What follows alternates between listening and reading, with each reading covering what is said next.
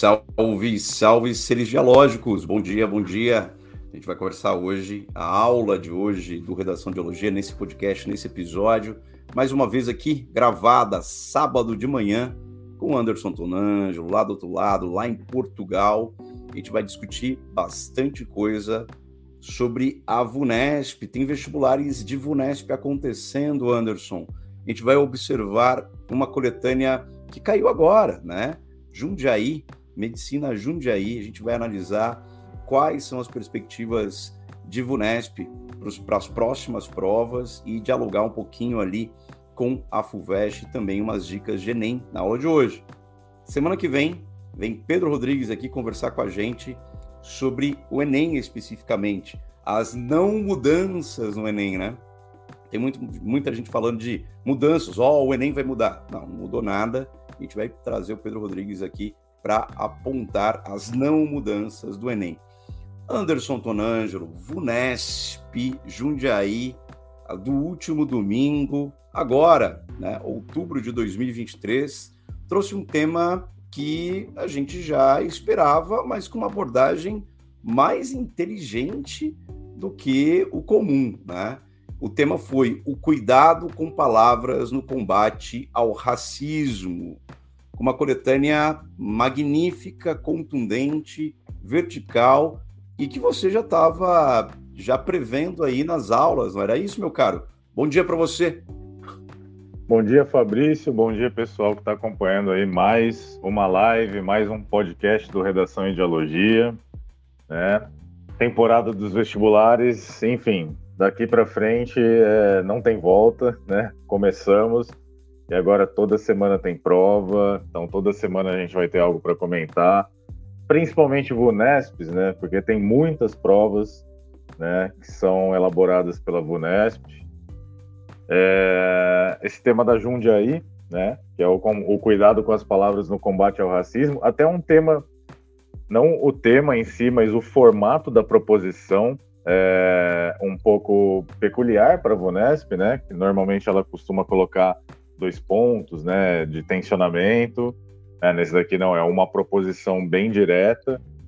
É, sim, eu tive trabalhando com alguns alunos, principalmente relacionados a esse tema, principalmente relacionado ao Enem, né? Na questão do racismo estrutural. Né, mas sempre, sempre trocando uma ideia com o pessoal, que é um tema muito possível de, de cair na Vunesp e até na FUVEST, né? Dependendo da maneira como a proposição for elaborada e tal. Então, coletânea, a gente vai passar aqui pela coletânea, né? Não quero dar spoilers aí para os alunos, mas boa parte já viu a coletânea. Coletânea é excelente, tema muito bom, né? A Vunesp realmente é, extraindo aqui o, né, o, o o puro creme do milho verde, assim, né? Foi, foi muito no foi muito no cerne da questão. A gente vai ver, o pessoal tá mandando bom dia aí, Camis, bom dia, Bianca também. Então, vamos lá, Fabrício. Maravilha, Anderson. É isso mesmo, puro creme do milho, como diria o povo de Piracicaba, não é? Puro creme do milho, que é a seiva, as questões. Os vestibulares da VUNESP, eles são muito bons, eles são muito bons por vários motivos, por vários motivos. Quem for prestar ENEM, quem for prestar Unicamp, quem for prestar FUVEST, a gente vai elencar aqui os motivos que os vestibulares da VUNESP são bons. O primeiro grande motivo é que é um vestibular muito que traz temas extremamente atuais, extremamente atuais, assim. O que está acontecendo aconteceu o mês passado, é, o semestre passado, alguma questão fundamental da sociedade vai aparecer na VUNESP. E isto, para quem está prestando Enem, para quem está prestando FUVEST, você adquire muito repertório sociocultural lendo as coletâneas, que as coletâneas são, segundo ponto, né, crucial. O primeiro ponto é que é o tema, é, os temas da VUNESP são bem atuais. Segundo ponto, que as coletâneas são muito bem formuladas, muito bem formuladas, assim. É, só para equiparar, assim, talvez é, a prova mais bem elaborada é a da Unicamp, né? E muitas pessoas falam, muitos alunos, muitas alunas, dizem assim: é impressionante como a Unicamp, mesmo nas questões discursivas de segunda fase, já antecipa temas que vão cair em vestibulares nos próximos meses, né? Isso acontece muito, então é muito importante pegar a Unicamp para fazer, não só né, nos gênios discursivos que ela faz, mas nas questões que ela cobra. Por exemplo, ano passado ela cobrou a aporofobia, né, e é algo ligado à, à arquitetura hostil. Então é um tema forte para esse ano também, é um tema forte para a sociedade. Então, Unicamp é a melhor prova elaborada, mas a VUNESP ela tem alguns aspectos de atualidade. Você adquire repertório lendo as coletâneas, que são maravilhosas, e as reflexões são reflexões que buscam uma dicotomia, como o Anderson falou. Aparentemente, é, a proposição aqui não tem uma dicotomia, mas sempre tem um jogo tensivo, né, Anderson? Você gosta de falar desse jogo tensivo que há entre as partes, e ali dentro tem um jogo tensivo, né? Cuidar, o cuidado com palavras ao combate ao racismo não é uma pergunta e nem tem um entre, nem um ou, mas tem uma tensão. Fala assim, cuidar ou não cuidar com palavras? Isso é auxilia o combate ao racismo ou não auxilia? Em que ponto auxilia? E aí por diante. Então, você criando o tensionamento, vai chegar logo alguns pontos. Aqui na coletânea, ela já está aparecendo para vocês na tela, e a coletânea está efetivamente no é, podcast, vai aparecer para vocês no podcast o link, e aqui no YouTube, quem estiver acompanhando a gente no YouTube, quem estiver vendo essa gravação no YouTube depois, Está aqui gratuitamente embaixo, tem um link com essa proposta. Está a prova inteira ali e dentro dessa prova, na página 24, de 28 páginas, na página 24 a gente tem uma coletânea. Vamos é, só observar aqui a chamada tema, Anderson, tá lá. Ó. A primeira coisa que a gente faz é grifar né, o que a gente precisa dizer. Cuidado com palavras no combate ao racismo. Então tá, então o tema central é o racismo, o cuidado com palavras para combater o racismo.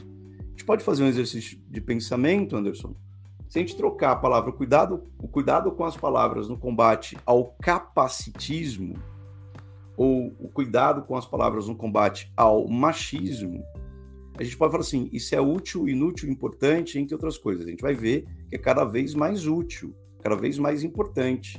É? Numa sociedade em transformação, o cuidado com as palavras na verdade, é, é até chover no molhado aqui para gente, porque o cuidado com as palavras é o que a gente tem o tempo todo, né? Aqui no Redação de Elogia. O que, que chama atenção efetivamente nessa chamada para você, Anderson? Cuidado com palavras no combate ao racismo. Você falou que os alunos estavam fazendo com você uma proposição de Ponta Grossa, né, da Universidade de Ponta Grossa. O que, que foi que, que chamou atenção nessa proposição? É, tava trabalhando com eles um, um, um, vestibular, acho que tem de uns dois, de uns dois ou três anos já da Estadual de Ponta Grossa, que era sobre a questão do racismo estrutural. E a coletânea tocava, a coletânea inclusive tinha Silvio Almeida e, e depois é, tocava nessa questão da, da semântica, né? E é, eu, eu acho que é muito interessante nessa, coleta, né, nessa proposição aqui a questão do o cuidado, né? E não é uma pergunta, né? Deve-se ter cuidado ou não deve-se ter cuidado, né? Mas muito, muito, a gente ouve por aí, assim, enfim, é, entre as pessoas, tipo, ah, isso não serve para nada, isso serve para alguma coisa, assim. É aquela coisa que o, o, o Fabrício Desde que eu conheci o Fabrício há muito tempo, ele me diz: o que eu digo sobre o João diz mais sobre mim do que sobre João, né? Então é quando alguém fala, ah, mas isso não serve para nada, só tá, mas né, você tá no, no grupo que está sendo afetado por isso, para né? Então é como é que funciona isso, né? Então é essa coisa do ah, não serve para nada, serve para nada, muitas vezes acaba sendo uma discussão sobre manutenção de um lugar de privilégio, assim, né? Então a gente precisa muito pensar nisso. Ah, mas não serve para nada. Mas quem, quem, quem sou eu para dizer que não serve para nada, né? Se eu não faço parte da, daquele grupo afetado. E outra, né? Como, como o Fabrício colocou aqui, né? Se, se, o texto fosse o cuidado com as palavras no combate ao capacitismo, ao machismo, ao etarismo e outras, e outras várias questões, tudo isso é, poderia, na verdade, ser trabalhado de uma forma mais ampla com o cuidado com as palavras, né? Por que não ter o cuidado com as palavras? Se a, se a palavra é, ela pode é, incomodar alguém, por que, que eu tomaria a opção de usar a palavra que incomoda alguém ao invés de utilizar outra, assim. Então tem, tem uma questão da, da, da semântica, do, do vocabulário, da, da linguagem utilizada como às vezes um, um lugar de pontuar hierarquias, pontuar é, é, lugares de, de, de, vamos dizer, de, de, dominação histórica, de privilégios, assim. Tem, é, é um tema que parece que ele é muito ah, não, tá aqui, ah, não serve para nada, não serve para nada, mas a, a gente está falando sobre ah, questões estruturais fundamentais da, da, da, da, nossa sociedade aqui, né? E outra, né, acho que um ponto importante é se nós estamos dirigindo o cuidado com a palavra para determinada área, aqui no caso para o racismo, poderia ser para diversas outras áreas, é porque antes de haver o cuidado com as palavras, já existe uma preocupação sobre o, o problema do preconceito ali. Né? Uma coisa que eu costumo falar para os alunos até como uma, vamos dizer assim, um, uma aproximação meio boba, assim, mas, por exemplo, hoje nós não temos um cuidado com as palavras em relação ao tamanho da orelha das pessoas. Porque hoje essa não é uma preocupação social, talvez um dia seja quando for, provavelmente nós vamos ter um cuidado com as palavras aí também, né? É, a relação, vale muito a gente pensar a relação de causa e consequência aí, né? Muito se fala, ah, mas será que ter o cuidado com as palavras, escolher as palavras vai adiantar para alguma coisa? Eu gosto muito de pensar que se algo é uma preocupação social, isso sim vai gerar a preocupação no cuidado com as palavras. A relação de causa e consequência precisa ser avaliada sob os dois aspectos aqui. Né? Se, se existe uma demanda da sociedade pelo cuidado com determinado trato semântico, é porque, de alguma maneira, existe uma demanda da sociedade para é, dissipação de um determinado preconceito. Então, é, é, às vezes isso no, no, né, no, no, diálogo cotidiano passa muito batido, como, ah, não serve para nada, serve, serve, não serve, mas a gente está falando sobre fundamentação né, de questões estruturais é, históricas, basais em relação à sociedade. Então é um tema muito, muito mais é, intrincado do que parece num primeiro momento. Assim. Ele é muito mais intrincado, é isso mesmo. Esse cuidado com palavras tem a ver com as nossas relações sociais, né? como a gente se relaciona com o mundo. Né? Então, como você bem disse, usou aí uma, uma, uma frase atribuída a Freud, né? quando Pedro me fala de Paulo, ser muito mais de Pedro do que de Paulo, quando falo, quando eu falo de João, sei muito mais de mim do que, né? As pessoas sabem muito mais de mim do que de João, é porque sou eu falando de João. E aí tem um monte de coisa a ser colocada, né? Cuidado com palavras. Quando a gente vê alguém falando, ah, isso é mimimi, isso eu não sei o quê, isso é ditadura do politicamente correto, a gente já sabe, né, o nível de argumentação que vai vir daquela pessoa, né? Vocês sabem muito bem sobre isso. Anderson, você já adiantou algumas coisas aqui. A coletânea está dizendo exatamente o que você pontuou. Se tem que, se há uma demanda pelo cuidado com as palavras, é porque há um movimento efetivamente na sociedade. Tem alguma coisa na sociedade que precisa ser mudada e está sendo questionada. Então, bora lá ver aqui o que nós temos no texto 1. Diz assim, belo texto 1. Outro ponto central, lembra que a gente fica elogiando as coletâneas da VUNESP? A gente vai elogiar mais uma vez. Por que, que a gente vai elogiar mais uma vez? Porque nós aqui, é, quem está acompanhando a redação de elogia, a gente elogia as fontes né, de, que os vestibulares têm. E a gente não é de hoje, não é de ontem, não é do mês passado, mas há anos nós apontamos que o Nexo Jornal é uma baita fonte de informação. E olha lá, o primeiro texto é do Nexo Jornal. Todo mundo que acompanha a gente, a gente é, indica BBC News, Deutsche Welle e Nexo Jornal como a tríade né, das fontes de informação que nós utilizamos aqui. Ó. O primeiro texto é do Nexo Jornal e a gente vai lá, é de julho de 2022. Ele diz o seguinte: somos seres sociais, a hora que o Anderson estava falando, somos seres sociais, né? Que é, tudo na fala do Anderson apontava para essa questão da sociedade.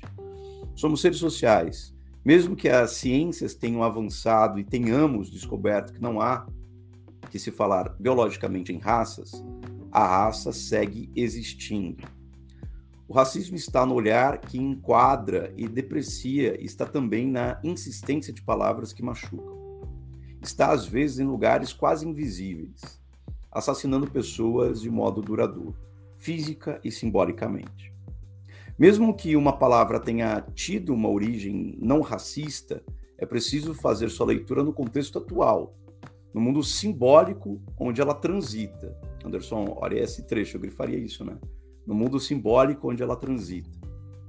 Se ela machuca um grupo de pessoas, uma razão para insistir em seu uso, não há razão para insistir em seu uso. A linguagem pode ser eficazmente violenta, pois ela se mascara como inevitável natural. É, só esse parágrafo já dá né, é, tipo uma tese, duas, três, quatro, cinco teses né, é, é, aqui para os vestibulandos.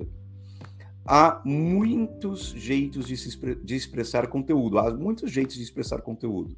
Ocasionalmente, dá um pouco de trabalho, dá um pouco de trabalho ter que substituir palavras que não servem e fazer certos malabarismos linguísticos. Entretanto, substituir, exemplo, denegrir ou mesmo judiar não são tarefas tão difíceis assim. A coisa boa das palavras que é que há muitas e sempre surgem novos vocábulos e modos de dizer. A língua está viva. A história nos mostra que muitas palavras morrem e outras nascem, e por isso é preciso estar aberto para que elas possam representar e traduzir a vida, seus processos, suas lutas e transformações sociais. Dalu Contígio, Câncer Palavras para não cancelar pessoas, Nexo Jornal. É, tem muitas coisas aqui, a coletânea é muito boa mesmo, por isso que a gente está não só fazendo a live, mas a contundência dela. A gente pode falar que os vestibulares não estão de brincadeira, Anderson Tonângelo. Dá uma olhada nesse primeiro texto, só esse primeiro texto já amplia quem estava fazendo vestibular de Jundiaí sentiu isso, né? E muita gente elogiando a prova, muita gente falou: olha, tive aqui insights, peguei o podcast de vocês, ouvi, usei Cida Bento, porque vocês falaram de Cida Bento no, no Pacto Narciso da Branquitude, falaram de Jamila Ribeiro, falaram de Silvio Almeida, fui utilizando, falaram né, de Achille Bembe, consegui utilizar e aqui ele dá exemplos sobre palavras né, que, não, que podem ser substituídas com facilidade. Né? E aí dá dois exemplos aqui. Anderson, eu acho que esse, esse, esse texto, esses três parágrafos aqui desse primeiro texto, são um petardo, meu cara. Tem muita coisa aqui neles. Tem uma maravilha de texto aqui da Dano Gontijo, né? Eu acho muito boa a frase é, se ela machuca um grupo de pessoas, não há razão para insistir em seu uso. Eu acho, eu acho bem isso, né? Muito se discute se funciona, não ah, mas não vai, vai funcionar, não vai funcionar. Só... É, só, é só uma discussão que está em outro plano. A questão é se, se, a gente a gente considera muito isso em nível, em âmbito individual, né? Se o Fabrício, se eu, se eu chamo o Fabrício de um apelido, ele me fala assim, Anderson, eu, eu não gosto muito desse apelido. Eu falo, bom, como o Fabrício é meu amigo, eu vou evitar, então, utilizar isso. E ok, né? E seguimos a vida, então. Agora, se, se a, a, minha palavra pode ferir um, cara, milhões de pessoas, por que que eu iria insistir em utilizar isso? Acho que opera muito nesse lugar, assim, que ela coloca, né? O se funciona, não funciona. Essa, essa é uma discussão que está em outro plano, assim, e ela pode ser tensionada também, mas se eu posso, se eu, se eu utilizo um vocábulo que pode ofender um determinado grupo, assim, por que utilizar? E, é, e, e essa pergunta é, eu acho que ela é essencial, né? O porquê utilizar, porque, enfim, talvez a pessoa queira utilizar, né? Lógico que ela vai ser utilizada de subterfúgios para isso. Ah, é mimimi, é vitimismo, né? E daí vem coisas como, sei lá, surge cada coisa como racismo inverso, heterofobia e por aí vai, né? A gente, a gente vai ladeira abaixo, se deixar. Mas é como ela coloca assim, né? Eu acho muito, muito boa assim. A língua pode ser eficazmente violenta, pois ela se mascara como inevitável, natural. Eu digo, ah, não, mas o vocábulo é esse, o termo é esse, está historicamente é, definido. A língua é viva, a língua está viva, como ela coloca ali. A gente pode arranjar alternativas que não vão ferir determinados grupos determinadas é, pessoas, até mesmo um indivíduo que seja. A língua está viva, né? Guimarães Rosa aí demonstrava isso para a gente o tempo todo, assim. né? E, e a, a, língua está aqui, está em transformação o tempo todo. Então, se eu posso utilizar determinada palavra que não vai ofender o grupo, é, e mesmo assim eu decidi utilizar ela, né? Aí a gente volta para Freud e, e, ponto. É. A, a psicanálise explica, Freud explica, é. literalmente. Então, o mundo, a palavra está no mundo simbólico, onde ela transita, é uma frase bem forte ali para a gente pensar, né? E ele já dá uns exemplos aqui de palavras que são utilizadas.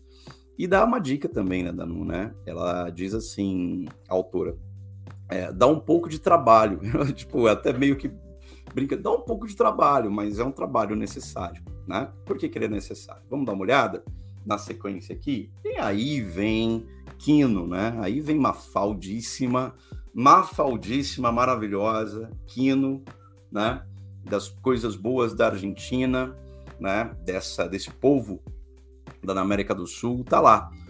Gostou? São quatro quadros. No primeiro quadro, a Mafalda apresenta para Suzanita, sua amiga, um boneco que ela ganhou da mãe, e é um boneco negro, né? É, é um boneco ali, ali negro chamado Negrito. Então vamos lá. Gostou, Suzanita? Foi a minha mãe que me deu. Aí a Suzanita responde no primeiro quadro: Ah, o negrinho. Aí no segundo quadro, a Mafalda fala: É, por quê? Vai me dizer que você tem preconceito racial. Aí a Suzanita fala: Eu? Claro que não. Aí ela faz um carinhozinho com a ponta do dedo na cabeça do boneco. Terceiro quadro. Afinal, nós somos todos iguais, sai falando a Suzanita. A Suzanita continua. Como é que vou ter preconceito racial? Aí sai, dá as costas para Mafalda, e a Mafalda fica boca aberta ali e perplexa e perguntando: Onde você vai, Suzanita? Aí o último quadro, a Suzanita aponta o dedo, mostra o dedo, né? Que ela tocou no, no, no boneco e diz assim: lavar o dedo, né? O que, que acontece com o humor crítico e de, denunciador dessa charge? Né? Mostra que não basta cuidar das palavras, tem que cuidar das atitudes também. Quantas atitudes racistas são encobertas por discursos, por narrativas? E a principal narrativa é: nós somos todos iguais. Como é que eu vou ter preconceito racial? Né? Então, esse discurso é muito comum. Então, no âmbito discursivo, no âmbito de palavras também, mas aí as palavras não condizem com as atitudes. Então, aqui você tem um contraponto, você tem um contraste, você tem uma quebra de expectativa entre discurso e atitude. Não é? E mostra é, quantas pessoas igual a Suzanita vocês conhecem. Tenho vários, várias histórias. Ontem acontece ontem, né? Todos os dias, né? Todos os dias. Ontem aconteceu algo muito inusitado. Depois, se couber aqui, a gente eu falo que enfrentei um grupo de, de um grupo de racistas, né? Porque eles queriam linchar um, um, um morador de rua, acusado, acusando ele de ter roubado três latinhas, a qual ele falou: não, eu não roubei nada, as latinhas estão lá. Três latinhas eles queriam linchar um morador de rua na minha frente. Não lincharam de jeito nenhum, né? E efetivamente foram enquadrados todos, aí chamei a polícia, foram enquadrados todos. Isso acontece no Brasil cotidianamente, e aí acusação, e o cara era um homem negro, retinto, né? Morador de rua, entre outras coisas. E ele, o tempo todo que eu pedi para ele, ó, senta aqui, que fique tranquilo, a gente vai verificar se danificou alguma coisa, Aí uma moça veio gritando, não, porque ele mexeu no meu portão, danificou, falou assim, aí fui lá, minha senhora, onde está o seu portão? Vamos até o seu portão. O que, que ele fez no seu portão? Deixa eu ver aqui. Cheguei lá, não tinha nada no portão. O seu portão está fechando, minha senhora, tudo, tudo tranquilo. O que, que aconteceu, né? Então, as pessoas, não, mas porque ele tal, tal, tal, e xingando, e xingando, e xingando, e xingando. Eu cheguei a ouvir, né? é, que um de um dos caras, não, porque essa raça não presta, não sei o que, tem que matar todo mundo e tal, tal, tal. Cheguei a ouvir frases assim contundentes, eu só observando. E o morador de rua falando, senhor, por favor, perdão, eu não vi, tal, tal, tal. a casa parecia abandonada e tarará, parará, parará, né? Alguma situação que ele passou perto da casa. E aí eu falei para ele, falei assim, olha, não chame ele de senhor. Só falei pro morador de rua, né? Não chame ele de senhor. Aí eu olhei no olho dele e ele entendeu exatamente o que eu estava dizendo, né? Para racista e para discurso supremacista, como diria o homicida, é na ponta da bota, né? Que a gente resolve certas coisas. Ou a gente não dá pano para manga para algumas pessoas que têm esse discurso, né? E tem não só o discurso, mas tem as atitudes. Situações inóspitas do nosso dia a dia. Isso foi ontem, 2023, outubro de 2023 né? Na sequência, essa charge, Anderson, ela levanta várias lebres, né, meu caro? O que, que nós temos aqui? Quer comentar sobre ela, Mafalda? É, o... Eu, essa semana até discuti essa coletânea com alguns alunos, né? E, enfim, o... uma coisa que veio à tona, assim, é quando você pega o, o, tema né, de maneira direta, o cuidado com as palavras no combate ao racismo. A gente pode até falar, ah, mas ali não, né, não, não tem uma, uma questão vinculada à semântica, exatamente, né, no, aqui na, na Mafalda então. Mas daí a gente vê o, o como a, a VUNESP está sendo realmente é, muito perspicaz na elaboração da coletânea, né? Porque é, ela está falando exatamente sobre esse racismo que se esconde nas frestas né, que se esconde nos meandros. Então, então aqui, por exemplo, nessa nessa Mafalda aqui, no que, que eu vou falar assim, maravilha, né? Coisa coisa fantástica assim, né? É, então falando sobre esse esse racismo que, né, que tá ali, tá escondido, né? E de repente a gente tem um debate sobre o cuidado com as palavras, assim, né? Então tem um, uma aproximação que é indireta, mas claramente está indo exatamente no mesmo ponto, é totalmente convergente, assim. E, enfim, é, é, como, como o Fabrício está tá, tá colocando aqui, né, a, o como eventualmente, antes de explicitar o racismo, as pessoas vão arranjar todo tipo de subterfúgio ali. Ah, é porque não sei o que, é porque tocou meu portão, porque roubou a latinha, porque qualquer coisa. Né? Vai ser qualquer coisa antes de, de vir à tona aquilo que realmente está fundamentando. Então é particularmente aqui, enfim, estamos comentando a coletânea pessoalmente, né? Mas quando eu já ouço alguém falar assim, ah, não, mas isso não serve para nada, eu falo, tá, beleza. Então, é, como se é, como se isso fosse, né? Como como se isso fosse o, o fundamento da discussão, assim.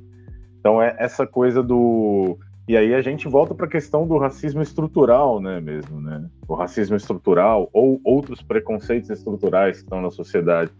Essas, o Silvio Almeida fala isso, né? O, o, a, a questão difícil do, de, de combater o racismo estrutural, a, a, dificuldade é porque justamente ele se esconde nos hiatos, né? Ele se esconde no, no, nos espaços vazios.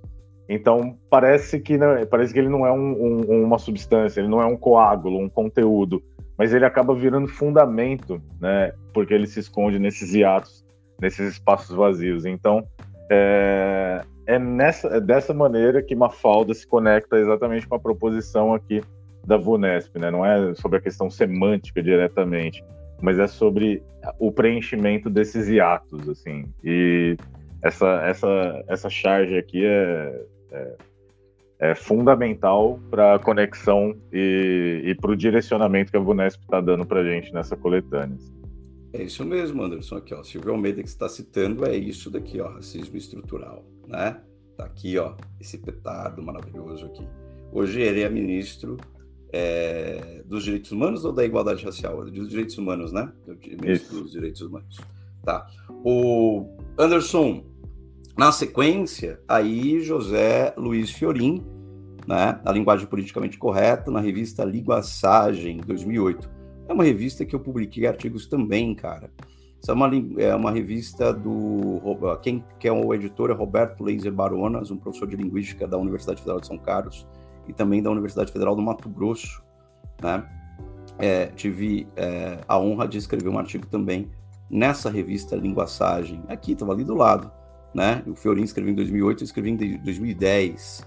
O que diz aqui o Fiorin, o grande mestre Fiorin?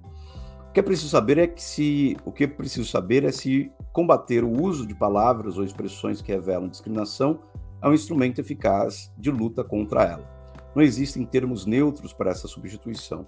Isso ocorre porque as condições de produção de discurso sobre, sobre o negro, por exemplo, são as de existência de fortes preconceitos em nossa formação social.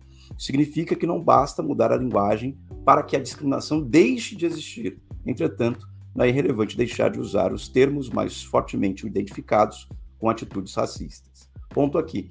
Acho que a gente pode grifar um trecho que é: isso não significa que não basta que não basta mudar a linguagem para que a discriminação deixe de existir.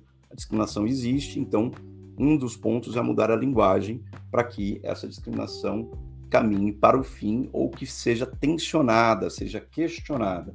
E o último texto, é, aqui na sequência, em 2021, o Instituto de Pesquisas americano Pew publicou um levantamento com cidadãos de quatro países sobre assuntos como discurso ofensivo. Apenas na Alemanha, a maioria dos cidadãos concordou que as pessoas devem ser cuidadosas com o que dizem para evitar ofender os outros.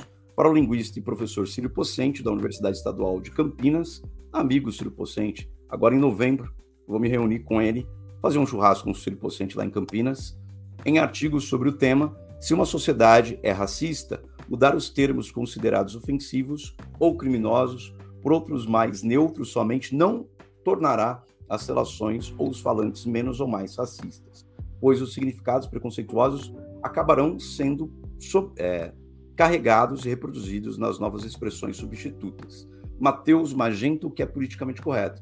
Olha lá, o BBC News. A gente falou da BBC News, tá ali. BBC News, setembro de 2022.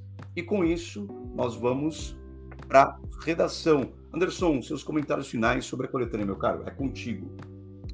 Sim, um ponto que o Fabrício comentou no início e que a gente referenda mesmo é como as fontes que a gente costuma utilizar e orientar os alunos a consultarem é, tem, aparecem, enfim, nos vestibulares, nos principais vestibulares é, o tempo todo, né? Uma, uma coletânea como essa daqui, só a gente tem o Nexo, depois Mafalda, depois a revista Linguazagem, que é, como, como o Fabrício colocou, onde, onde o Fabrício mesmo publicou um artigo em 2010, e depois a BBC. Tá? Então, né, é, são as fontes é, para serem consultadas o tempo todo, são lugares para para circular, para ver o que está acontecendo, porque é exatamente é, onde nós temos informação confiável. É muito importante saber onde tem informação confiável. Tenho certeza que o pessoal que acompanha aqui a gente já viu a gente falar sobre isso e tem né, esse discernimento. Mas, enfim, a VUNESP, né, a VUNESP e outros vestibulares é, tem, tem referendado esse ponto. Assim, a VUNESP tem feito coletâneas excelentes ultimamente, sim. Esse não que historicamente não tenha feito, mas a questão do, do da centralização nas fontes realmente tem sido motivo de, de, de bastante é, surpresa positiva, assim. Eu acho essa coletânea, em relação à seleção das fontes, fiorinta nessa, nessa coletânea, assim, fantástico, assim, então, né? Então, a coletânea é realmente muito precisa para a discussão. Assim. É, e tem aí, é interessante porque transito é muito familiar, né? Aqui para mim, essa coletânea, não fui eu que fiz a coletânea, essa coletânea da, da Vunesp, quem fez a coletânea é muito familiar. A revista onde eu publiquei, o meu amigo de churrasco, o professor aposentado da, da Unicamp está ali, a gente vai se encontrar mesmo em, em novembro, né, no feriado de novembro, no segundo feriado de novembro, tem, uma, tem um encontro na Faculdade de Educação em Campinas, né, de pós-graduação, e a gente vai fazer um evento lá. Então, são pessoas as quais, na coletânea é legal, e a gente indicando, o Nexo Jornal, BBC News, aparece uma coletânea que é muito familiar. Então, parece que a gente é por isso que a gente cerca bem os temas, né? Isso que vem aparecendo. Anderson, o texto está na sua tela, você está conseguindo ler aí? Você quer que eu leia? É contigo, faz aquela leitura bonita, e aí eu comento? Não, é. Eu faço a leitura dele aqui, vou só abrir na, na minha tela aqui. Tranquilo. Ele ficar lá. mais, mais é um visível. Texto, tá, é um texto é um texto que uh, os alunos e as alunas podem observar, está na tela aqui. Também vocês têm possibilidade de abrir no Drive do Redação de Elogia. Tem lá exemplos de redação muito acima da média. A gente colocou ele lá no Drive, né, do Redação de Elogia. Esse, esse daqui é um exemplo de racismo, o cuidado com as palavras no combate ao racismo. Tá lá, como, como última atualização. Anderson, contigo, a leitura do texto, de um texto acima da média, e vamos ver qual é a nota que nós daríamos para ele dentro dos critérios da VUNESP. É contigo, meu caro. Vamos lá.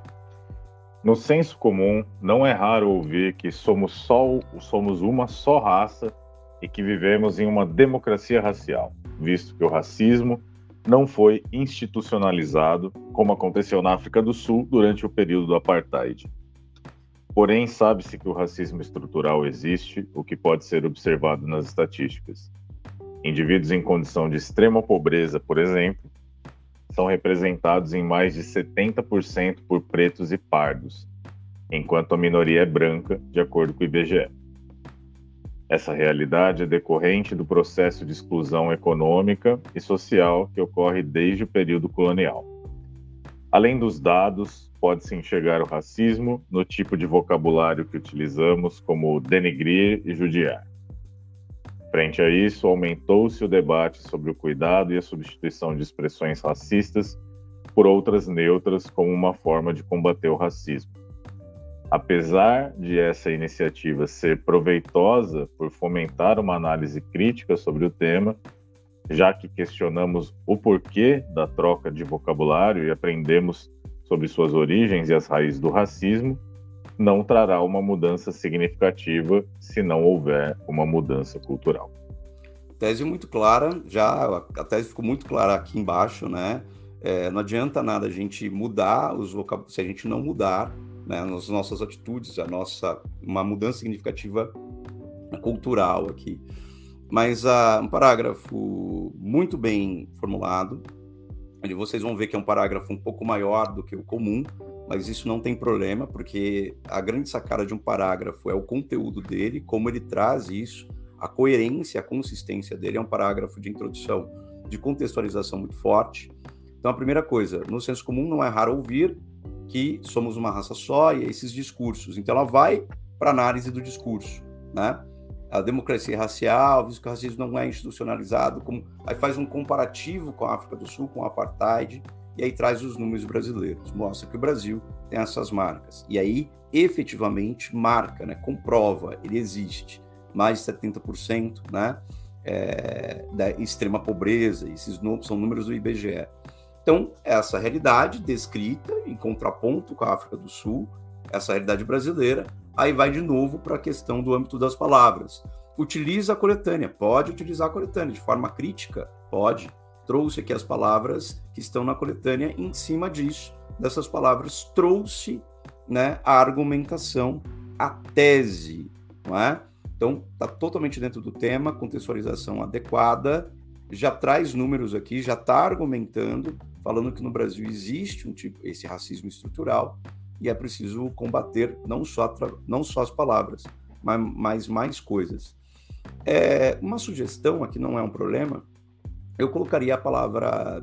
É, Aumentou-se o debate sobre o cuidado e substituição de expressões racistas por outras neutras, entre aspas, né? Porque eu colocaria neutras, entre aspas, porque nenhuma palavra é neutra, né? Ideologicamente. Então, é, mas isso é coisa de linguista, né? Vamos seguir aqui, por isso que é uma sugestão, né? Mas nenhuma palavra é neutra, tá? Toda ela é um signo ideológico. O próprio Fiorin é um grande estudioso de um, de um teórico que eu fiz mestrado, doutorado, tal, que é um teórico é, da filosofia russa, filosofia da linguagem russa, chamado Mikhail Bakhtin, do Círculo de Bakhtin, né? De Voloshirov, entre, entre outros, né? é, ele fala que a palavra é a arena da luta de classes e toda palavra é um signo ideológico por excelência. Então, não existe palavras neutras, né? Do ponto de vista do ponto de vista de um linguista, tá? É, mas é sugestão. Contigo, Anderson, primeiro parágrafo, o que você achou? Parágrafo muito claro, a apresentação é, é, do tema É, com relação à, comparação com o racismo institucionalizado, né, do apartheid, acho uma comparação bastante pertinente aqui. Já o diálogo com a coletânea também. É, então, é, como o Fabrício colocou, é um parágrafo maior do que a gente está acostumado. Ah, pode isso? Gente, pode, sim. Não tem regra para o tamanho do parágrafo. Ele precisa ser coerente no tamanho dele, né? Se ele for menor, tem que ter um motivo para isso. Se ele for maior, tem que ter um motivo para isso. E aqui já tem, a gente já tem bastante conteúdo, assim, né? E, tem, e temos uma tese clara. Aqui só o, o em relação às palavras aqui, como dialoga com a coletânea, denegrir, judiar, né? Tá na coletânea. Só um pouquinho de atenção para utilizar as palavras exatamente da maneira como está escrito ali, né? Denegrir, não denigrir, né? Tá na coletânea, tá escrito, então só esse cuidado aqui. E a única coisa que eu ia comentar de linguagem é que não, é, não há necessidade daquele ponto e vírgula antes do período da, do, da oração final ali. É, mas acho tese está muito clara, apresentação, é, comparação, comparação é, histórica com o apartheid, diálogo com a coletânea, parágrafo muito bom, muito consistente, muito robusto. Ali no, ali no, não há necessidade, é, coloca vírgula ali, né, Anderson? Vírgula, exato. Vírgula, normal, não precisa, né? O, o, ponto e vírgula ali dá uma pausa um pouco mais dramática. Mas o a ponto e vírgula, a, a, vírgula seria o suficiente. Denegrir ali, então, duas coisas de linguagem, apenas, mais nada. Sequência, meu caro, segundo parágrafo desse texto, que foi um texto é, feito em cima por um dos nossos alunos, um das, uma das nossas alunas. Foi uma das nossas alunas né, que fez esse texto aqui nessa semana. Contigo, meu caro, segundo parágrafo. Nesse cenário, vale mencionar a importância da análise crítica quando nos deparamos com questionamentos sobre a cor do lápis, conhecido como cor de pele. Esse lápis possui a coloração rosa claro e representa a cor de pele da elite branca. Porém, sabemos que ela não representa nem a metade da cor de pele dos brasileiros. Aproximadamente 55% dos brasileiros são negros e pardos, segundo o IBGE. Sabendo disso, cor de pele acaba sendo uma expressão racista, pois ignora a existência das múltiplas tonalidades e cores de pele da sociedade. Então, ao questionarmos cor de pele de quem, abre-se espaço junto com a proposta de mudar a forma de se referir ao lápis como rosa claro, mais neutro, ao invés de cor de pele, um tom racista, para a discussão sobre representatividade negra na sociedade. Excelente parágrafo também, excelente exemplo, né? Parte de um exemplo do, do lápis cor de pele. Quem nunca na escola passou por uma situação assim, né? Ah, passa o lápis cor de pele, entre outras coisas, né? E como isso, né? E aí ela mostra, é realmente assim, o mais neutro, ela dá o exemplo do mais neutro citado acima, né, Anderson? Belo parágrafo, um parágrafo bem pontual, com um exemplo bem pontual, e aí traz números novamente, como que esse, esse lápis cor de pele não condiz com a realidade brasileira dos 55% dos brasileiros que não tem essa cor de pele de tom rosa claro, né? Ah, mais uma vez, sugestão, eu colocaria aspas em elite, né? Porque é a burguesia branca, não é elite. Elite pressupõe o melhor da humanidade. A gente já falou que a gente vai fazer uma live sobre isso, né? Sobre sequestros Sim. linguísticos, e a gente precisa fazer um sobre a palavra elite e a palavra utopia, que foram sequestradas aí para uma, uma burguesia branca. É... Anderson, parágrafo, o que, que você achou dele? Eu gostei bastante, não só gostei, pela construção totalmente pontual, muito bem articulado, meu caro. É, eu acho esse parágrafo ele tem um, um ponto muito interessante, até que eu né, gostaria que os alunos que, que, eu acompanho, né, que eles pudessem observar isso em, em, comparação a coisas que eu falo durante a aula. Eu sempre, eu sempre discuto que é importante que o parágrafo não seja centralizado em um exemplo, né, porque isso vai tornar o parágrafo descritivo. Não é o caso desse parágrafo, né? Não é o caso desse parágrafo ele parte de um exemplo para abrir uma discussão maior. É diferente. Lógico, no final ele chega na questão do lápis de novo, mas claramente ele não, não, não é um recorte, está falando o lápis cor de pele foi criado, então né, não, não é um, um, simplesmente um recorte histórico, um dado, um fato. O lápis cor de pele abre uma discussão sobre a, a, a questão do, da, da, linguagem e justamente do, do, cuidado com as palavras e da naturalização de, dessas palavras. Então, esse, alguém pode falar, pô, mas esse parágrafo é só centralizado no lápis cor de pele. Fala, não, isso não é um exemplo, isso é um ponto de partida para uma, uma ampliação de discussão. Então, aqui, o, a utilização do exemplo é muito bem feita para ser uma faísca, né, um ponto de partida para a discussão. Achei um ótimo parágrafo. Excelente mesmo, né? Fala, para falar da representatividade, entre outras coisas. Representatividade, enrolei aqui, né? Deu um trava-língua aqui. Bom, bora lá, terceiro parágrafo. É contigo. Na leitura, Anderson Tonângelo, vamos ver o que temos no terceiro parágrafo. Não, com, não comentamos nada da linguagem do segundo parágrafo, né? Porque não tinha. Não tinha. É. Terceiro parágrafo, é contigo.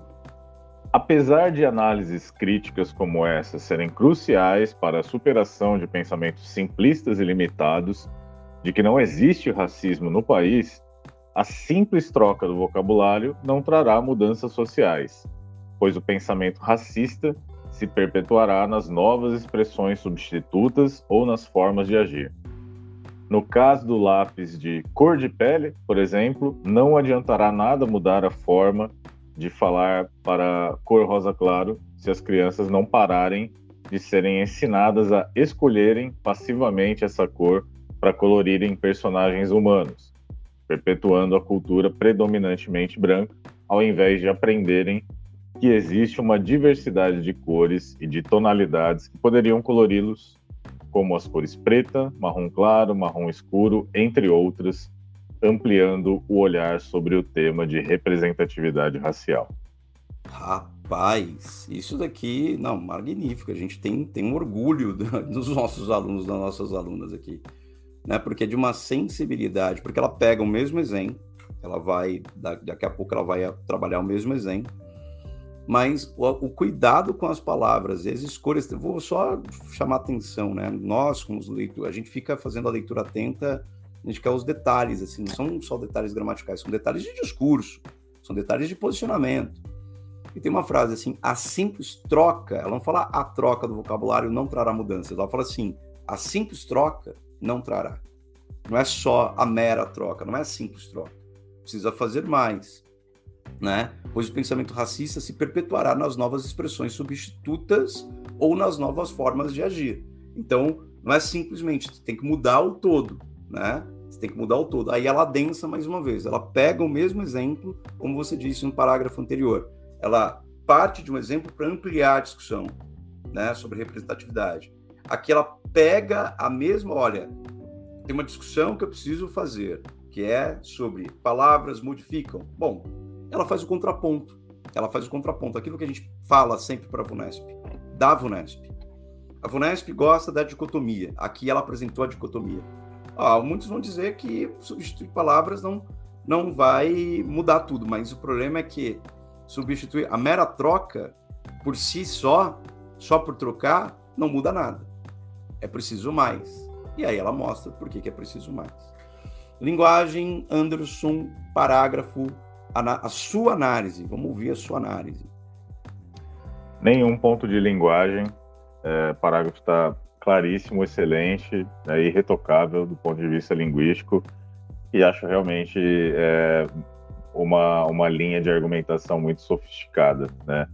Parte do mesmo exemplo que o anterior, né? O mesmo exemplo do parágrafo anterior, para exatamente criar o contraponto da, da própria argumentação, assim, acho, acho realmente um, um parágrafo muito maduro, assim, é, argumentativamente. Excelente. Não tenho, não tenho pontos aqui para sequer questionar algum ponto, alguma questão aqui. Realmente muito, muito bem desenvolvido. Rapaz, a gente está chegando num texto que a gente está elogiando ele demais, hein? Isso não é comum, hein? Mas é final pois de é. ano, é final de ano, as alunas e os alunos escrevem semanalmente. Chega no final de ano, olha como que eles escrevem. Tá nesse nível aí, tá nesse é nível. É isso. É? é isso, não é? Não vem do nada. Dá uma olhada. Bora lá, último parágrafo, vamos ver se fez alguma caca. Vamos ter que tirar nota, não é possível. A gente é assim, a gente não dá 10 de jeito nenhum. Né? No caso aqui são 11, né? São 11 pontos que vão estar em jogo, que é VUNESP. Bora lá ver. Último parágrafo, Anderson, contigo. Portanto, frente a discursos que negam o racismo, os debates sobre o cuidado com as palavras são relevantes para fomentarem discussões sobre origens das palavras, raízes do racismo e os efeitos atuais desse preconceito. Porém, a simples modificação da maneira de falar não trará mudanças sociais reais, visto que a superação do racismo estrutural envolve muito mais do que a modificação e o cuidado com a linguagem utilizada. Opa, conclusão totalmente decorrente. Nenhum problema de linguagem que não vi no, no início, frente a discursos que negam racismo, os debates sobre o cuidado as palavras são relevantes, ok, está dentro do tema. E aí, sobre as origens das palavras, raízes do racismo, os efeitos atuais, né? Porém, a simples modificação de maneira de falar não trará mudanças sociais reais, visto que a superação do racismo estrutural envolve muito mais do que a modificação e o cuidado com as palavras. Quer dizer, ela traz a tese, confirma aqui, bem interessante, bem consistente, coerente nessa construção efetivamente do que é posto aqui, né? É, Anderson, o que, que, você achou? Vamos dar nota para esse texto? Camila 20 fez uma pergunta aqui para gente, agora me ajuda a lembrar, Camila. Anderson, me ajuda a. É, o que ela faz assim, o que seriam esses espaços vazios, prof? Agora, oh. não sei se fui eu que falei ou fui, foi o Anderson que falou. Acho que o, os espaços vazios são o que eu estava falando sobre o discurso do Silvio Almeida, se eu não me engano. É, que ele fala que o, o racismo estrutural ele só pode se propagar exatamente nesses espaços vazios, nesses hiatos. Né? Então, é o, os espaços vazios são, são esse lugar onde o, o, o racismo, né, assim, isso eu estou reproduzindo o que o Silvio Almeida fala, inclusive tem uma entrevista dele para o Roda Viva, o Camis, que é, é uma entrevista tá no YouTube, Silvio Almeida, Roda Viva, uma entrevista que tem uns 42 minutos, se eu não me engano, excelente para ver, e ele vai tocar nesse ponto. E é, es, especificamente sobre esses espaços vazios, é numa entrevista que ele dá para o Nexo Jornal que ele fala, é, né, para variar, o Nexo Jornal. E é, os espaços vazios são esse lugar onde o, o racismo ele não vai se tornar exatamente um coágulo, né, em que alguém vai chegar e, e, e falar algo racista de fato, né, mas vai ser algo do tipo, né, o, o a palavra que a, a, a palavra com tom minimamente racista e, e que alguém vai falar, oh, mas você podia não usar esse, ah, isso é mimimi, não, somos todos iguais, né? Então essa coisa da tentativa de achatar o lugar né, do, da substância do racismo, então ele vai, vai entrar nesses me, os meandros da, da, da, da, linguagem, os meandros da cultura, né? E por exemplo o Machado de Assis sendo embranquecido, né? É, né, aquela coisa, ah, não, mas não foi é uma, é uma questão editorial, assim, não, mas é, tem, tem um, um ponto ali. Né? Então é, é naquele racismo que não é jogado de, de, maneira, de maneira clara, né? Não, ele não é. É o, é o racismo estrutural, que eu não sei se você entende o conceito de racismo estrutural, mas vai ser nesse lugar como é, trabalhar para diminuir a preocupação, quando a preocupação em relação ao racismo, quando, quando veio à tona essa questão do, do, do Machado de Assis estar sendo embranquecido, todo mundo fala, ah, mas não importa, ele é um grande escritor. Sim, mas importa. Se não importasse, ele não tinha sido embranquecido. Né? Então, a, a, a, é o Silva Almeida, isso. Então, ele vai falar sobre esses espaços vazios, que é o lugar onde é difícil dissipar o racismo, porque ele vai, ele vai se esconder rapidamente nesses lugares. Ah, não, mas eu mas eu não sabia. Ah, mas eu não tô. Não, mas isso daí é. Ah, isso é demais, isso é preocupação demais. Ah, você está exagerando. Então sempre é, vai ser jogar para quem está se preocupando com isso o, o, lugar de, vamos dizer, de agressor, vou usar bem entre aspas, né? Ah, não, você está sendo exagerado, você está se preocupando demais. Ah, não, isso é isso é vitimismo. Ah, não, mas, mas isso daqui não serve para nada. Então é sempre deslocando a função da responsabilidade para fora de si. Né? E daí a coisa vai entrando nesses meandros, né? nessas frestas. Tá? É isso mesmo. Deixa eu ver aqui se tá, estou com o microfone aberto. É... Anderson, VUNESP, então, a nota. É... O tema vale 0 a 3 pontos, né? 3 pontos, né, Anderson? Sim, não, não tem por que ter desconto aqui, com né? certeza. Né? Fala, fala de todos. Coesão, coerência, argumentação, que é o aspecto 2. É, e olha que nesse ponto a gente é bem criterioso é. e aqui honestamente não vejo o porquê descontar também em relação a linguagem, tem um detalhezinho ou outro de linguagem, mas tirar um ponto de linguagem é muito, né? Talvez nem perderia em linguagem, porque são, é o denegrir, é o, é o ponto e vírgula lá que não precisa. É. é, na pior das hipóteses, na pior das hipóteses eu descontaria meio ponto. 3,5 de 4. Eu, é, mas daria 4 pontos, né? 4 pontos com tranquilidade. Então, é, a nota mínima desse texto, 10,5 10 de 11 pontos na tabela da VUNESP. É isso. É, é isso. isso. Então, tranquilo. Então, maravilha. Olha lá, Camila 20, agradecendo você. Obrigado, Camis. Tudo tranquilo. Estamos aqui. Anderson Tonângelo, semana que vem a gente vai fazer uma live para conversar sobre as não mudanças do Enem. Pedro Rodrigues está por aqui, né? Ele tá nesse fim de semana, ele era para estar tá nesse fim de semana, mas ele tinha aulas, né? Tinha que reposição de aulas. E no próximo fim de semana, então, a gente conversa um pouco mais de Enem. Eu acho que vai ser a última conversa sobre Enem desse ano. É justamente porque no outro fim de semana a gente vai fazer live nenhuma sobre Enem, né? Que é o fim de semana do Enem. A gente vai encher a cabeça de vocês sobre isso. Não é a hora. E quem está produzindo texto, produza, continue produzindo texto semanalmente. No site da Redação de Biologia tem temas abertos, todos os temas abertos, na verdade. No Drive, que vocês têm acesso também, temas Enem, FUVEST, Unicamp, simulados, né? É, para vocês pegarem lá, tudo aberto, tudo disponível. Então, é só pegar, só fazer. É assim que a gente acredita que a educação deve ser feita de forma ampla, com qualidade, né? Colocar de forma pública aqui, tá? É isso, Anderson Tonângelo. Mais alguma, é algum comentário? Não, é isso e acompanhe semana que vem. Pedro vai estar com a gente, vai ser, vai ser uma, uma grande live, vai ser um grande encontro. Fechou, fechou, meu caro. Até sábado que vem com Pedro Rodrigues. Tchau, tchau, gente. Obrigado. Valeu. Um abraço, gente. Até logo.